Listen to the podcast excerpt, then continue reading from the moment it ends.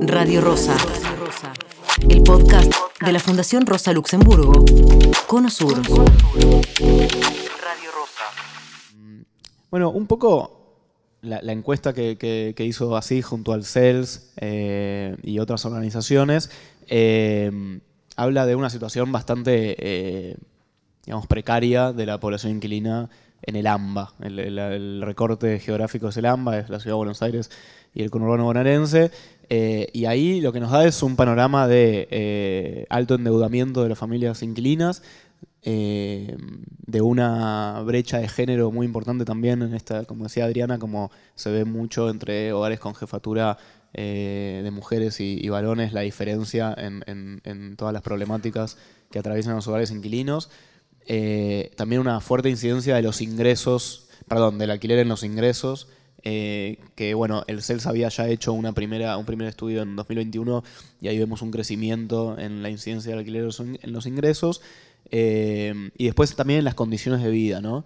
Eh, y otro punto que me parece importante es que se ve también un incumplimiento muy grande de la última ley de alquileres, sancionada en 2020, que en el debate más público y, sí, mediático de la cuestión está muy presente si la ley sí, si la ley no, eh, qué, provocó la ley, qué no provocó la ley.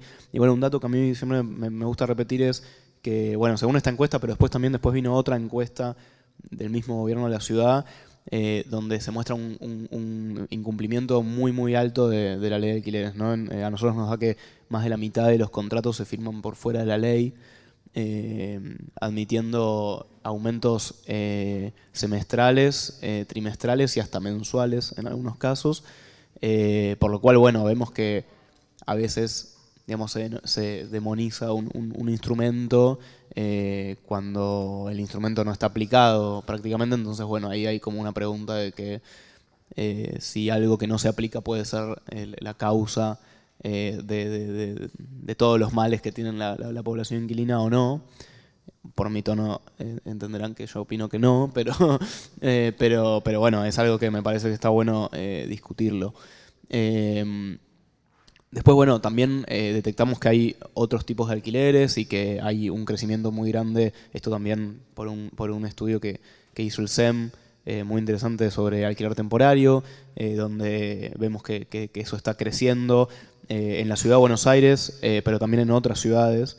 Eh, por ejemplo, no sé, Bariloche y otras ciudades muy turísticas tienen un problema de retracción de la oferta por alquiler turístico y esa es como otra vía y también un poco ahí como enganchando con lo que decía Adriana de la vivienda ya no como un bien de uso para satisfacer un derecho básico, sino como un, sí, un commodity, una, algo de, de, donde extraer renta. Eh, y después, bueno, algunos otros datos, ¿no? También para, para cerrar y ya para dar pie al, a las otras exposiciones disparadoras. Eh, vimos, por ejemplo, que mejoró el empleo de la población inquilina, o sea, hay menos desocupados entre los inquilinos, que esto un poco acompaña, la anterior encuesta se había hecho en 2020, 2021. 2020 la primera, otra en 21. Claro, entonces bueno, 2020, 2021, que un poco acompaña como la población general, ¿no? Estamos mejor en, empleo y desocupación, pero peor en, salarios. Es como, bueno, la población inquilina esto lo sufre más. Por ejemplo, en 2021 el 24% de la población dedicaba más de la mitad de su salario a pagar el alquiler y ahora es el 32% de la población quien dedica eh, más de la mitad de su salario a pagar alquiler. Y después el endeudamiento, eso como otro de los highlights que vimos, eh, el 63% de la población inquilina está endeudada con alguien en el mejor de los casos con un familiar o con un amigo, en el peor de los casos con un banco o una financiera de estas que, bueno, te prestan a, a vaya a saber qué tasa.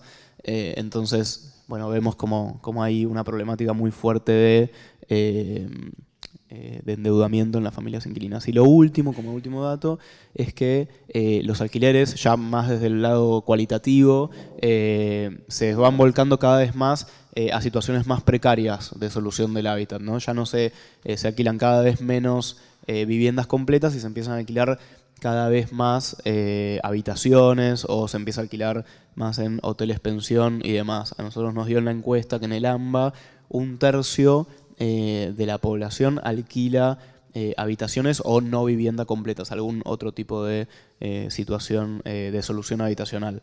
Eh, y esto, bueno, por un lado eso tiene como toda una parte más cuantitativa del endeudamiento, de la cantidad de plata que se usa para pagar el alquiler y demás, que además es algo como, bueno, como es plata que, las familias no gastan, porque quizás no es tan alta la, cantidad de familias que se endeudan para pagar el alquiler, pero muchas veces las familias que dedican cada vez más ingresos a pagar el alquiler dejan de gastar en otras cosas importantes para, para su familia, como puede ser, no sé, eh, menos calidad de alimento o menos calidad de educación eh, o menos calidad de salud, etcétera, etcétera. Entonces no es solo eh, el problema del alquiler, sino todo lo que no se gasta en otras cosas. Eh, entonces, bueno, un poco este es el panorama, la verdad que no es muy alentador, eh, pero justamente por eso estamos acá y siempre como, eh, no sé, como con una mirada optimista de que si estamos acá, evidentemente es porque nos parece un tema importante y que estamos tratando de buscar soluciones. Radio Rosa, una producción de la Fundación Rosa Luxemburgo, Cono Sur.